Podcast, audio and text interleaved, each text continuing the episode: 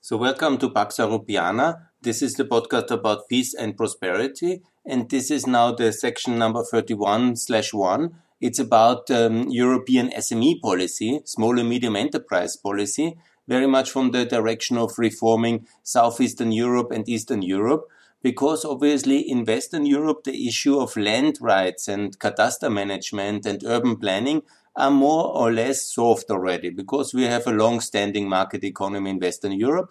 But even for them, this will be interesting. Don't worry about it because I touch now this very important issue of land rights, of transparency in land rights, and about urban planning, business friendly municipalities, and also about the mortgage market and about the rule of law and how to really make sure that all this is very much uh, on the firm fundament of a European cadastre. What I mean with cadastre, that's the land register. That's basically where all the immovable property is registered. And how this is done in a society is extremely important for the rule of law, for the financial market, for the people, for the prosperity, uh, for justice, and obviously also for each single family where to live, how to invest, because these are the most important investments of any family is obviously their own uh, land, the house, the apartment, or the other properties which are registered in this uh, land register. And in some countries that works really perfect. And I will talk much about the Macedonian model now, because this is for me the best working European cadastre model in Europe. It's even better than the Austrian one. It's better than the German one. These are the two I know very well. But I don't think anywhere else there is such a good system of a working land market, of a working European cadastre like in Macedonia. Maybe it's also in Georgia because there was also enormous reforms, but I don't think anywhere else to my best knowledge.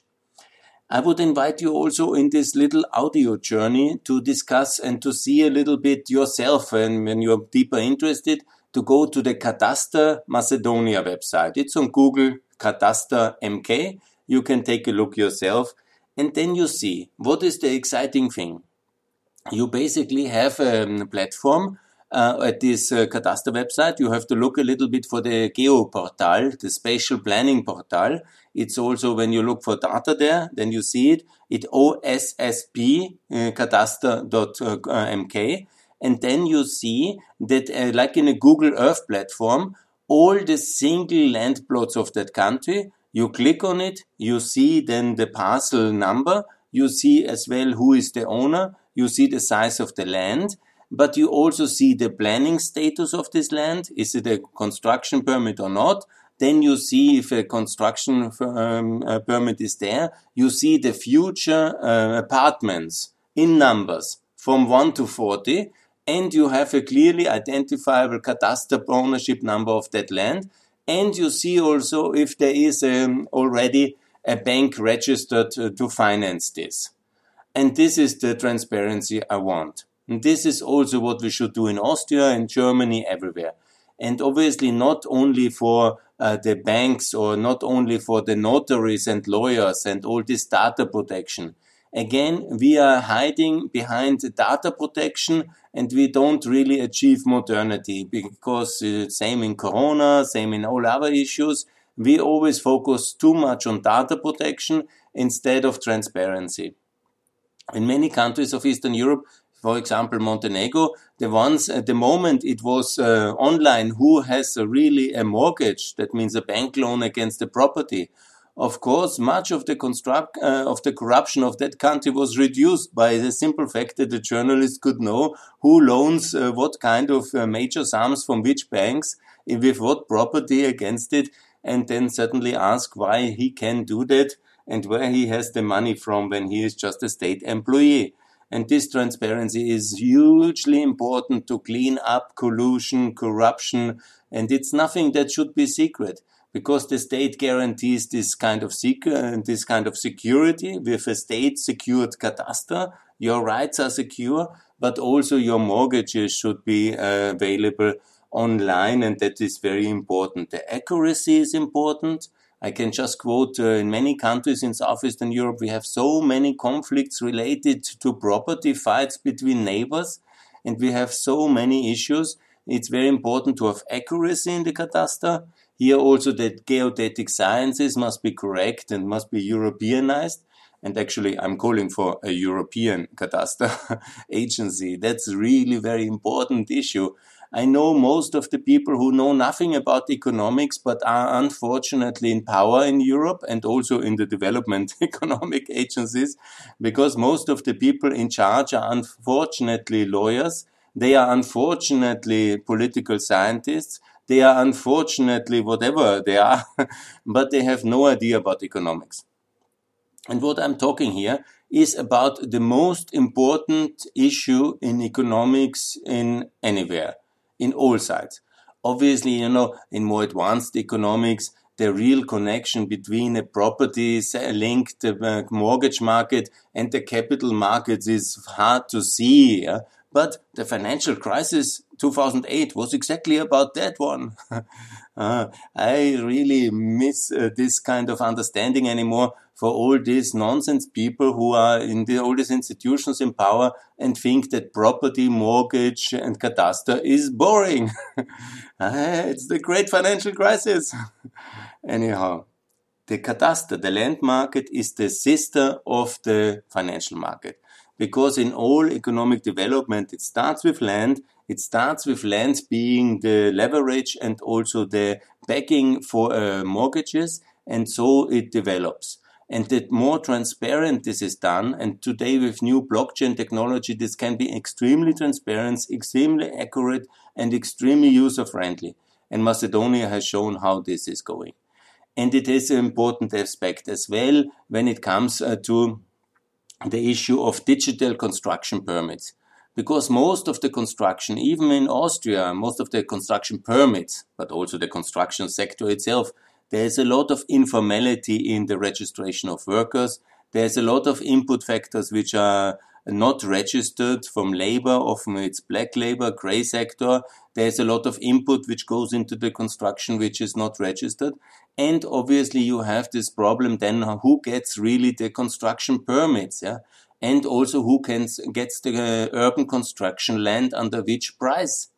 There must be auctioning of this urban construction land in a transparent process, digitally, obviously. There must also be very clear that this digital kind of construction permit is done exactly the Macedonian way.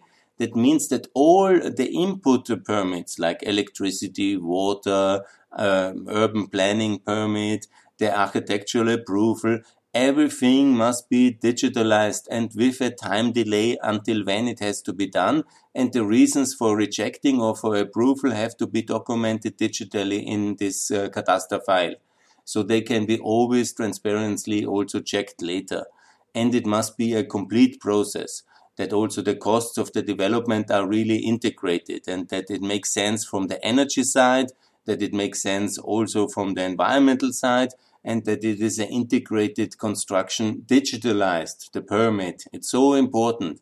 And it must be then also visible in the uh, cataster online for everybody that there is a construction planning process going on so that also neighbors and other parties can protest, but also that there is, um, uh, then when it's done, there is clarity, and then the future real estate can also be mortgaged already transparently and uh, for everybody to see in order to avoid what you have had in Austria in the past, but everywhere else as well, that somebody is going, a construction company, a developer is going bankrupt, and then you have a problem, you have pre-financed the building, and you are stuck, and families go into bankruptcy and misery because of no protection. Obviously, we have now sophisticated systems in Austria to protect all this, but it's necessary as well to have the transparency in the cataster that all these processes for the bank, for the private investor, for the developer are well regulated, transparently manifested, and for everybody to see online and digitally available in the cataster. This is perfection. This is needed. It's also that Macedonia has also this very important process because all this is part of the so-called business friendly uh, certification process of municipalities. And here it's very important also to check it out. BFC slash, also hyphen, SE, southeasterneurope.com, or dot .org, bfc-see.com. And then you see uh, also that this kind of certification process is happening in Croatia, in Bosnia, Serbia, Macedonia, Montenegro. But not in Albania, not in Kosovo, not in Ukraine, not in Moldova, not in Georgia. And actually, this kind of business friendly certification of municipalities that they are good in digitalization, that they are good for SMEs, that they are good in digital construction permits, which is one major thing of a municipality to do, urban planning and construction permitting, but also then the planning of infrastructure and all these things.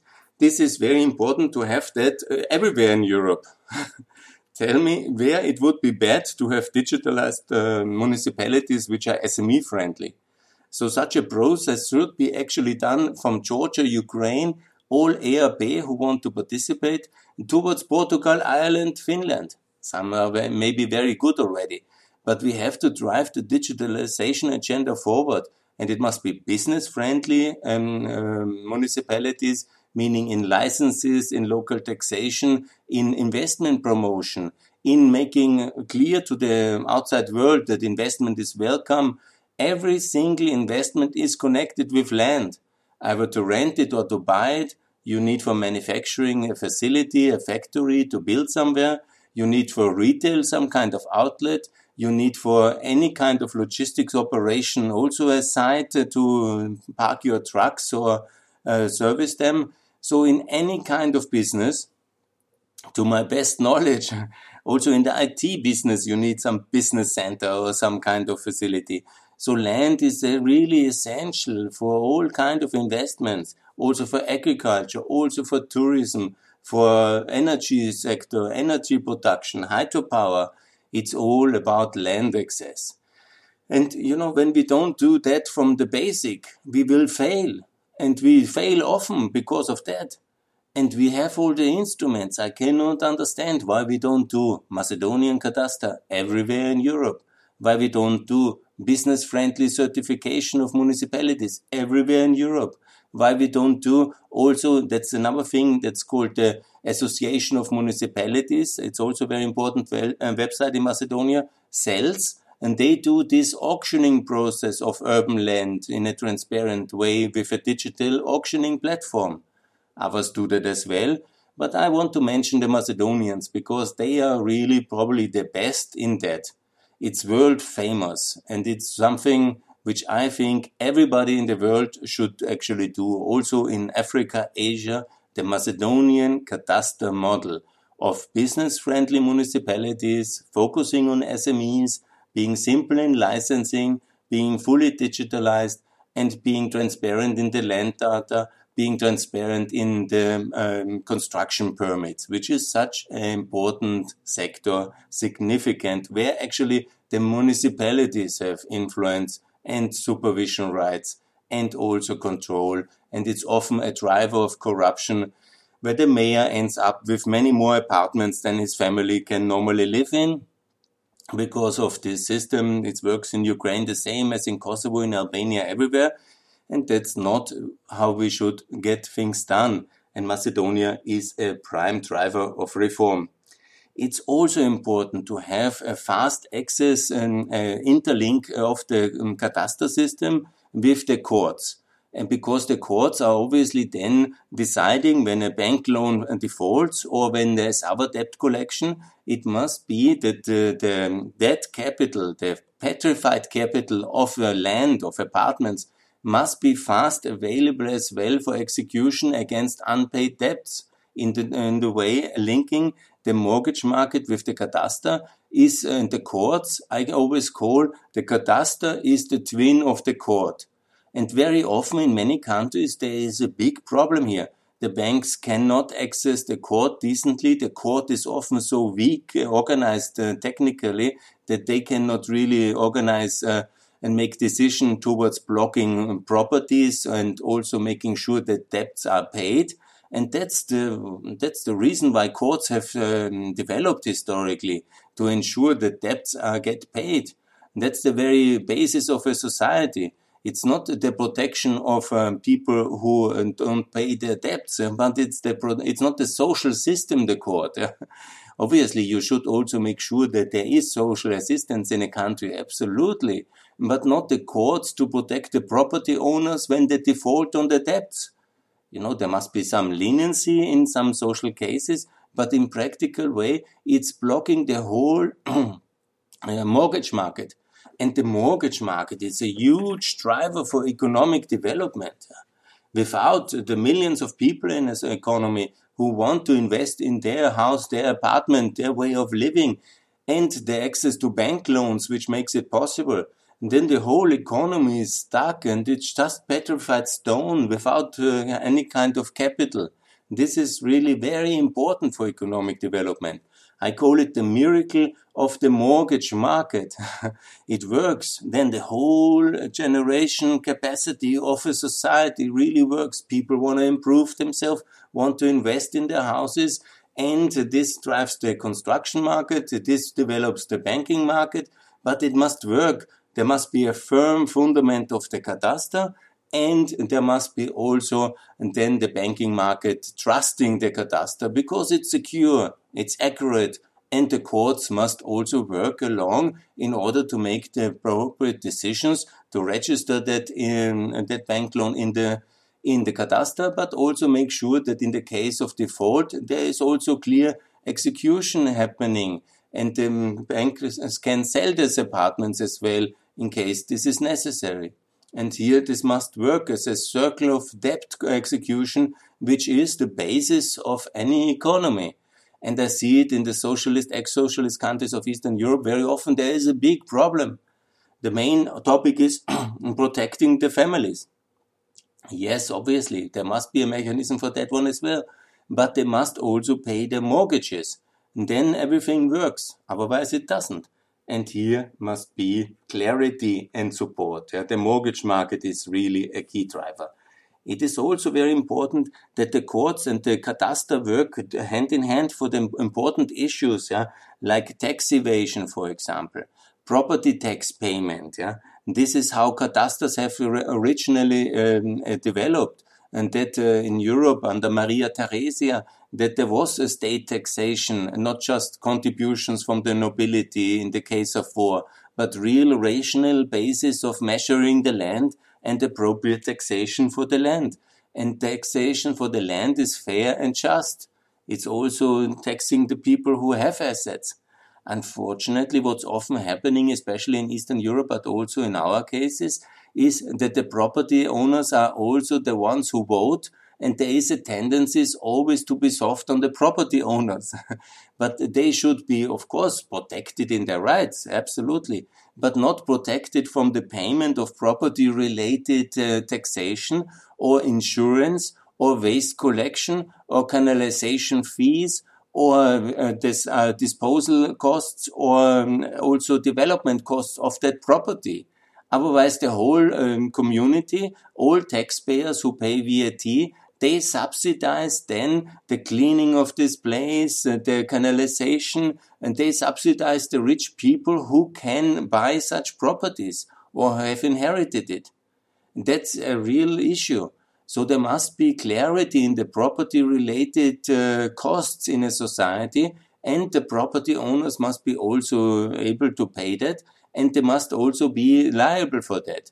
So every property cadastre must also have a very strong liability side for the debt and also for the property related costs of waste collection, of energy provision, of wastewater and um, freshwater uh, issues, and all the other related issues from mosquitoes to other things, which go via the property tax for the municipality.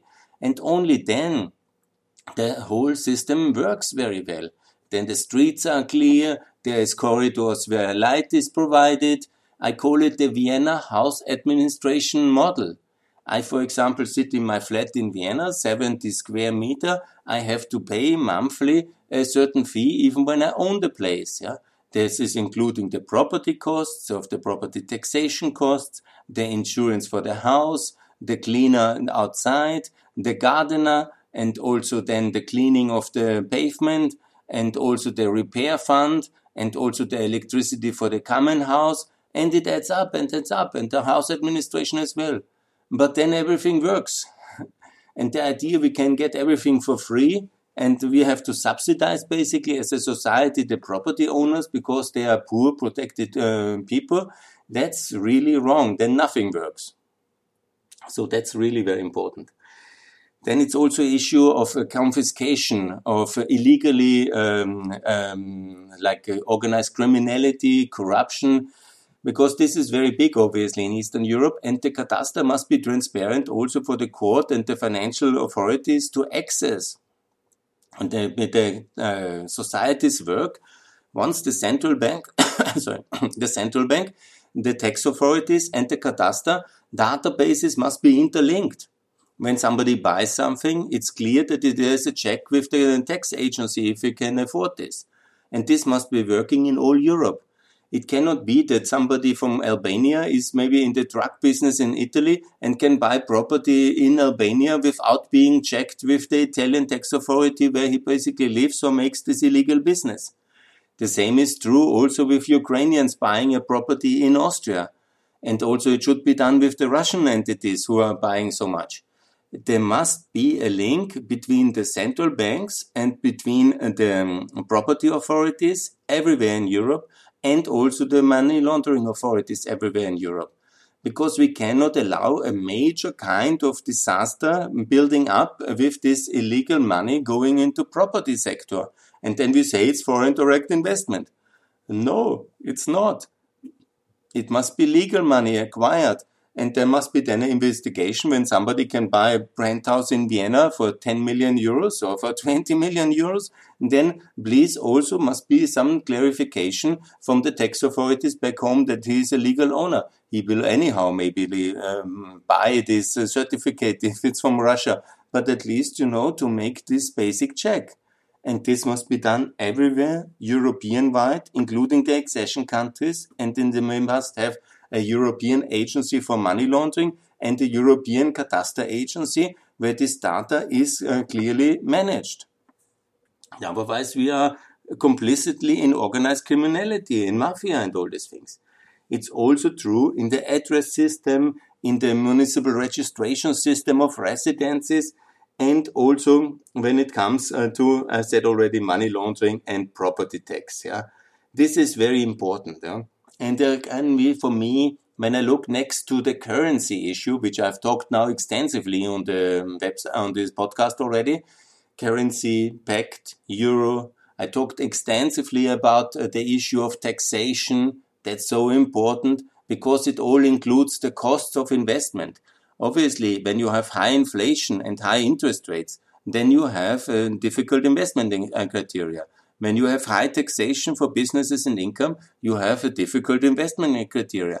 But it's same true when you have um, no working cadastre. Then you obviously have very diff- um, complications with investing in a, a country. Do you want to, to buy a house or a land for investment purposes when it's not secure that this is yours? Maybe an apartment costs today in Europe 200,000 euros, 400,000 euros, depend where it is or a business premise, maybe 800,000 euros. Anybody wants to invest such kind of money in an uncertain uh, legal situation must be madness. Nobody wants to do that. When you have no kind of currency, clarity, then obviously what is happening, it's like uh, then it expressed in high interest rates. And because the banks cannot loan against the land, and then nobody wants to buy, nobody wants to invest, and then you have this kind of mega high interest rate, like in Ukraine and uh, now currently still, and also in in Kosovo it was long like that. So a working cadastre is absolutely necessary for the investment climate. And then obviously all the other things like uh, digital construction permits and digitalization of the whole pro- uh, process, they matter very much for the prosperity of a society. Taxation, currency, yes, but also the European cadastre is absolutely essential. Georgia did it, Macedonia did it, interest rates went down, mortgage volume went up. People, and here comes uh, economy is really also about the wisdom of the crowds. When you have one investor from some big company who comes to one country, it's very good. There's nothing bad about investment promotion. Yeah? Let's say it's an energy company from Austria coming to Albania, or it's a big multinational going mining in uh, Macedonia. Fantastic. That's very good. Or a big uh, oil corporate, a gas corporate investing in Ukraine. Fantastic. But when 20 million Ukrainian families buy apartments or improve them or invest in them. that volume is huge. and that makes a big difference in economic development. And then gradually the apartments gets more expensive, the prosperity rises, the whole level of the economy is lifted upwards. Uh, in this magic of the crowds, there are so many people going upwards uh, together in this kind of lifting the economy upwards, in the marriage miracle of a society based on the firm fundament of a stable currency and a stable, firm, secure cataster. and best obviously with low taxation, because then really everything can go relatively fast. And obviously there's other sectors as well, like a low level of state ownership in corporate sectors, low level of collusion, less corruption. But corruption is reduced significantly when you have a secure cataster. You don't need to bribe the guy in the cataster to get registered. You just go to the notary. The notary has digital access. The notary does it um, online, directly changing of the ownership. You don't even have to go, sorry, to any of this in Macedonia. You don't have to go to the agency of Cadastre if you don't want. You do things online or with your notary. No need to go to the headquarters of Agency of Cadastre. Everything is digitalized. This is perfect. Yeah? No need for the municipality officer to go to the Cadastre agency to take plans. No need for the architect. No need for the engineers who plan a house. They can get everything online. And that's really very good.